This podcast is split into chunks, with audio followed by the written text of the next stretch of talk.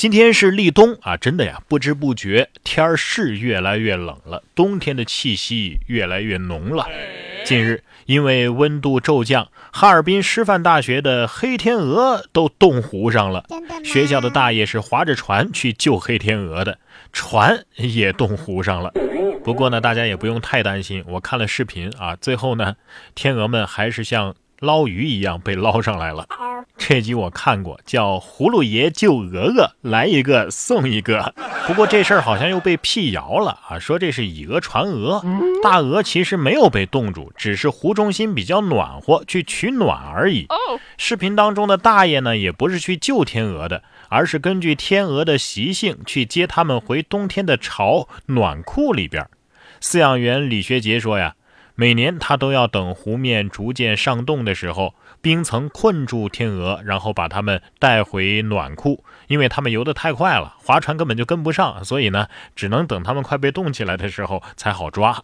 现在大鹅们呢都在暖库里，快被暖哭了呢。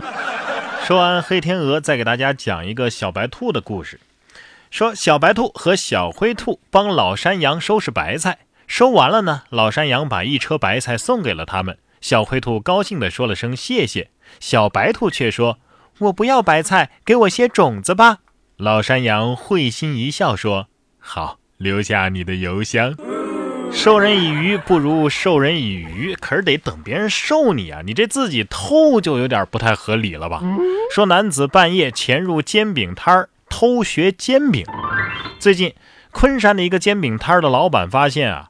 摊位每天都会少一些零钱和食材，警方调取监控就发现，男子石某已经连续七天在半夜的时候潜入煎饼摊儿，不但偷了零钱，还支起炉灶揉面打蛋，自学摊煎饼，带到网吧当夜宵。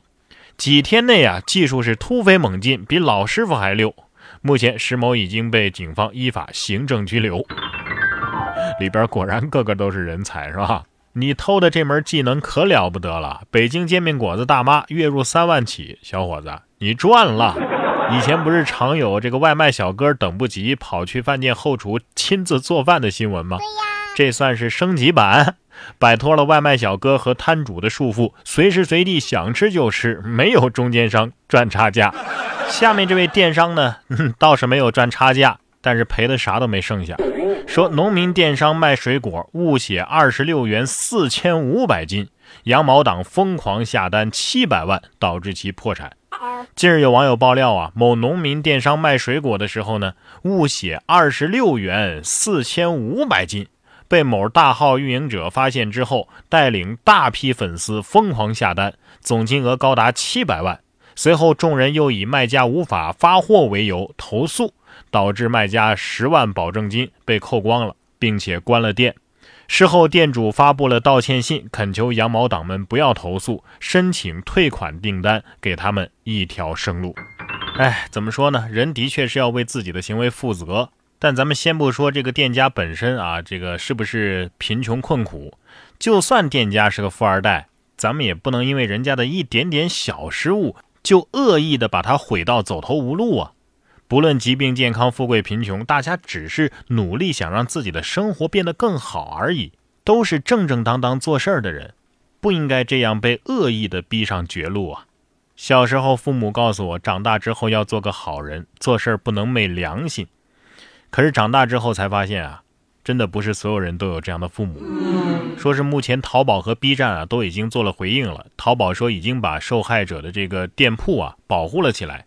而 B 站呢，则是暂时封禁了路人 A 的账号。哎，这是一事儿一理，但不是长久之计。希望平台们呢，能够从运营规则的制度层面，更加有效的解决像这样的同类问题。规章制度是用来遵守的，更何况法律法规呢？可是自从违章变成了违法，以身试法的人就越来越多了。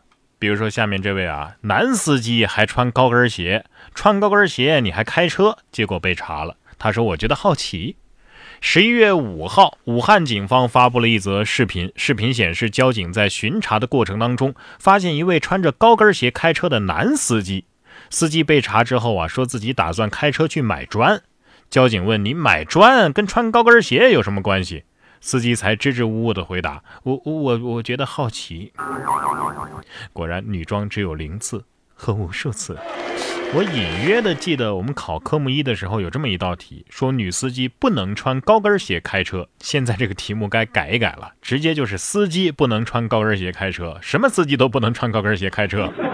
好奇没关系啊，是人类的天性，但是你去好奇一些、尝试一些合理合法的事情不行吗？比如说这位印度的富商之子，他就很好奇在酒店刷盘子是什么感觉。近日，印度的石油大亨帕德拉的儿子失踪了一个月，警方是搜遍了德里和孟买，却没有发现任何的线索。最后呢，接到了一家酒店经理打来的电话，最终才找到这个男孩。这个男孩呢，在酒店里刷盘子呢。更令人哭笑不得的是，男孩说他不喜欢学习，也不想上大学。这段时间，他一直在高速公路上的小卖部和餐馆里工作，还曾经睡过大街。他自己啊，一直想从家里逃离，以证明自己的潜力。可是刷盘子要什么潜力啊？你只需要一个洗碗机而已。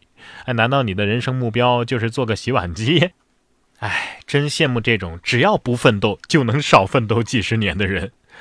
想当年我勤工俭学的时候，也曾经幻想我家里其实是亿万富翁，我爸是为了锻炼我才装成穷人。等我凭本事成功之后，他就会让我来继承千亿家产。后来我才发现，他也在等我爷爷给他千亿家产。不过这位小伙子也别灰心啊，虽然说你现在要被迫回家继承十个油田。但是你已经不是一个普通的有钱人了，你是一个会刷盘子的有钱人呐。有没有钱啊？有时候其实并不是那么的重要，快乐才是最重要的。你看这位农民工大叔啊，最近就因为被拍下来在大街上蹦跶着走的这个视频，结果走红了。人家说呀，快乐是我的常态。近期，重庆的一位戴着黄色安全帽、身形微胖的中年男子，在人行道上蹦蹦跳跳前行的视频，瞬间成为了网络爆款。当事人杨大叔说：“呀，哎，没发工资，也没遇到什么开心的事儿。